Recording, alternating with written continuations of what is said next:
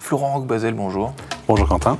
Euh, Confiez-moi, avouez-moi, euh, s'il vous plaît, devant tous les téléspectateurs du, du Figaro TV, euh, une boisson, un péché mignon, une boisson, vous, vous n'assumez pas cela, mais voilà, vous, vous en buvez quand même. Mais je vais vous avouer que souvent, après une longue journée de dégustation de nos vins, de champagne qu'on adore, il n'y a rien de mieux qu'une bonne bière, une bière blonde, pour récupérer et rafraîchir le palais. Une bière artisanale, bien sûr. Évidemment.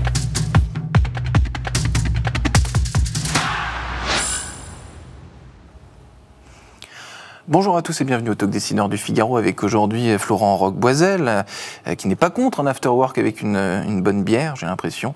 Euh, vous êtes patron de la maison de champagne qui porte votre nom, la maison Boisel à, Épernay. Alors il y a un film de Cédric Clapiche que vous avez peut-être vu qui s'appelle Ce qui nous lie, euh, qui ne parle pas de champagne mais de vin, peu importe, mais surtout qui parle de famille.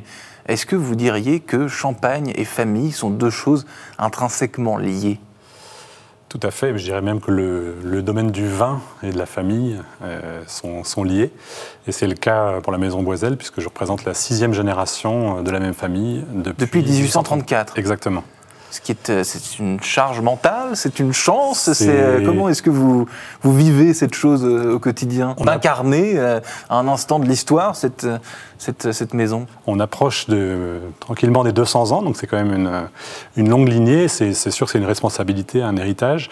Mais dans notre famille, je dois dire qu'on a toujours, euh, on a grandi euh, près de cette maison. Mes parents dirigeaient la maison, Euh, mais on n'a jamais eu aucune obligation de reprendre. Et ça a été vraiment un, un choix de ma part de rejoindre la maison. Et c'est vraiment la passion qui a guidé ce choix plutôt qu'une pression euh, familiale. Vous avez jamais été élevé, éduqué comme le futur CEO en gros? Pas du tout. Non. Euh, je travaille avec mon frère aujourd'hui, euh, on a également une, une sœur, mais aucun de nous n'a été élevé dans cette perspective. Bien sûr, on a grandi euh, entre les vignes, les caves, euh, les Ouais. réceptions des clients. Et ça vous a jamais euh, parce que vous n'avez pas décidé de cela, évidemment. Vous avez grandi à un endroit, euh, vous êtes né là, etc. À aucun moment de votre vie, vous vous êtes dit, euh, j'ai envie de m'échapper, de faire totalement autre chose. Vous n'avez pas eu ce, ce- ce doute ou Alors ce- si, tout à fait. Et d'ailleurs, je me suis échappé Ah. puisque j'ai quitté la Champagne pendant une bonne dizaine d'années euh, en voyageant euh, jusqu'en Nouvelle-Zélande, donc vraiment à, à l'autre bout du monde, puis dans d'autres régions viticoles françaises. Et donc, je suis revenu euh, dans la maison et en Champagne il y a une dizaine d'années seulement. Donc dans d'autres régions viticoles. Donc vous avez beaucoup voyagé, mais toujours autour de, cette- de cette- ce même euh, produit. Jamais très loin de l'univers du vin et de la vigne, mais euh, j'ai voulu découvrir d'autres horizons, euh, s'ouvrir aussi à d'autres façons de faire.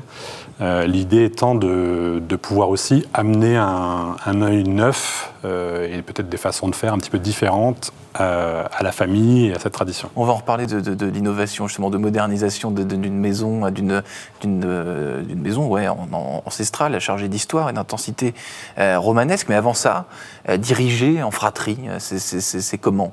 Ça se, passe, ça se passe comment exactement Ça, ça se passe bien, ça Ouais. se passe plutôt bien. Il faut mieux que ça se passe Ça a bien. été auparavant déjà euh, travaillé en famille, puisque j'ai travaillé une dizaine d'années euh, avec mes parents qui, étaient, qui dirigeaient la maison. Ouais. Donc la Et- transmission, la vraie Voilà. transmission. Donc la transmission s'est Ouais. faite euh, lentement, euh, mais sûrement sur, sur une dizaine d'années. Euh, et aujourd'hui, on partage les rôles euh, avec mon frère Lionel. Euh, et je dois dire que ça se passe plutôt bien. Ça- la famille permet aussi d'être très direct, de se dire les choses quand on se connaît bien. On est cash. Ça permet ouais. d'aller vite. Ouais, ouais. Il n'y a pas besoin de faire des réunions et tout, et tout Voilà. tourner autour du, euh, au- autour du pot. La, la- la pâte, votre pâte, euh, Florent, c'est- quoi euh, chez, chez Boisel hein, le- le- ce, ce- ce qui- ce qui différencie votre, votre maison, sa culture, votre champagne par rapport aux autres maisons? Parce qu'on en reparlera, mais il y a, il y a beaucoup, beaucoup de, maisons euh, toutes plus prestigieuses les unes que les autres. Bien sûr, et la, maison Boisel a un style, un style qui lui est propre.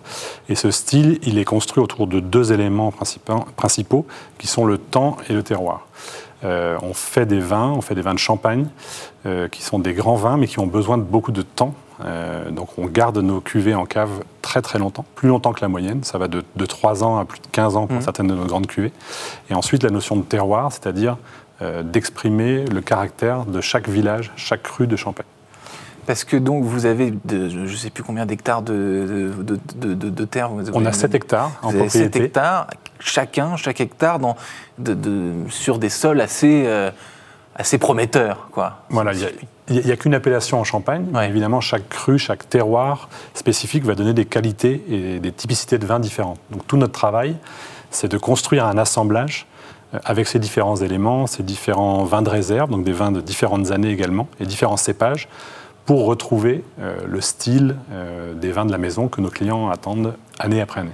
On en reparlera aussi des clients tout à l'heure. C'est 7 hectares. Euh, Florent Roqueboisel euh, donne combien de, produits, combien de cuvées différentes euh? Alors, nous avons 7 hectares en propriété, mais nous nous approvisionnons auprès de partenaires vignerons, d'autres familles où nous achetons les raisins. Donc aujourd'hui, c'est plutôt une vinification autour de 70 hectares. D'accord.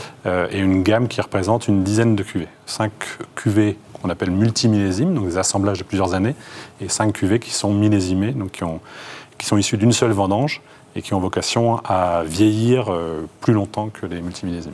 Vous travaillez en famille, vous dirigez en famille, mais j'imagine que en termes de recrutement, vous ne recrutez pas que des gens de votre, votre famille. Pour recruter les, les bons talents euh, dans, ce, dans ce secteur euh, bah, qui voilà qui, qui bon euh, la France et le et notre euh, et notre notre terroir. ça se passe comment? Vous vous recrutez euh, beaucoup déjà? Et qu'est-ce qui qu'est-ce qui vous attire quand vous recrutez un collaborateur? On a une, une, équipe qui est efficace mais relativement petite en taille puisque c'est une vingtaine de personnes la Maison Boiselle aujourd'hui. donc quand nous recrutons, l'élément essentiel c'est d'abord la passion, la passion pour notre métier et, et de, de, trouver des personnes qui sont prêtes à s'engager dans un projet commun qu'on a défini et de faire avancer la maison. Parce que l'une des caractéristiques des entreprises familiales, justement, c'est que quand on choisit quelqu'un, euh, c'est quelqu'un qui, est OK avec cette, cette, culture de l'entreprise familiale, qui sont, c'est spécifique tout de même comme, comme environnement. Oui, c'est particulier. Je pense que ça, ça, séduit, parce que les gens aujourd'hui recherchent des projets euh, avec une, visibilité, une lisibilité, et c'est ce qu'apportent les entreprises familiales, c'est cette notion de, temps long et de long terme, de pouvoir se hmm. projeter dans l'avenir. Et comment est-ce qu'on innove justement dans, vous l'avez, on l'avait dit, 1834, six générations.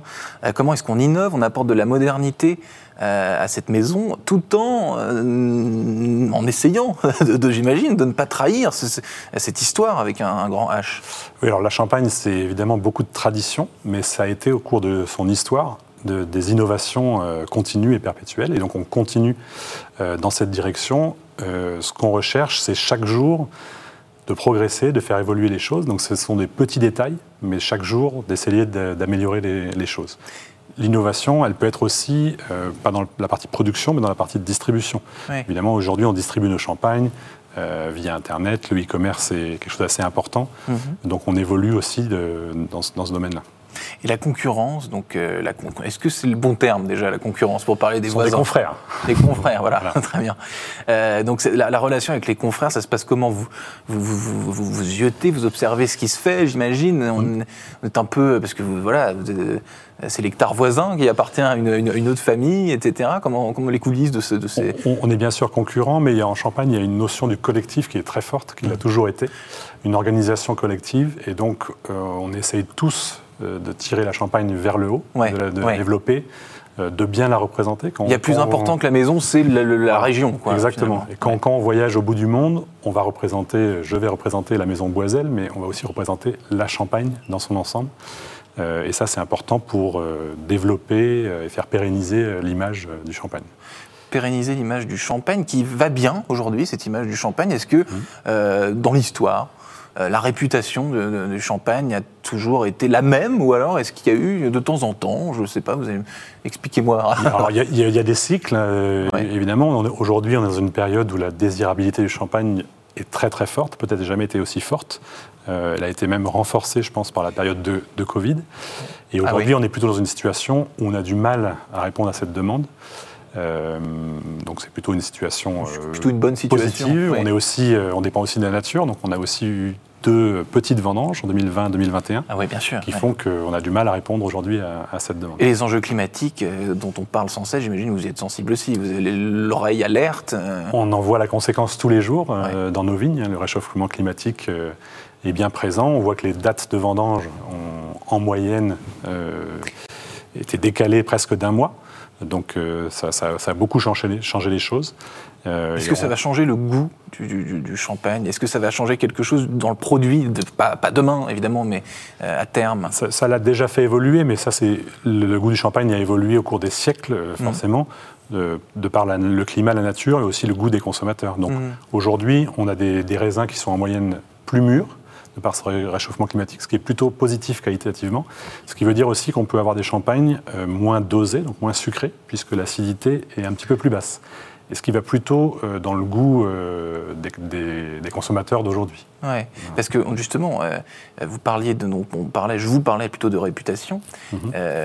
si on va dans le vin, pas dans le champagne, mais dans l'ensemble, il y a des régions, en ce moment par exemple, le Bourgogne c'est très à la mode, d'autres régions qui le sont moins. Ça, le, le champagne n'a jamais été boudé, si je puis dire, n'a jamais été snobé. Non, il a eu des, hauts et des bas, comme toutes les appellations, mais sa réputation euh, reste, euh, reste forte de par le monde. Et les champenois ont toujours été très proactifs aussi pour aller défricher et ouvrir de nouveaux marchés.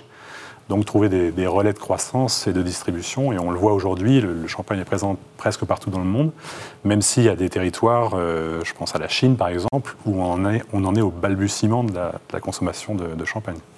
En Chine, c'est les balbutiements encore.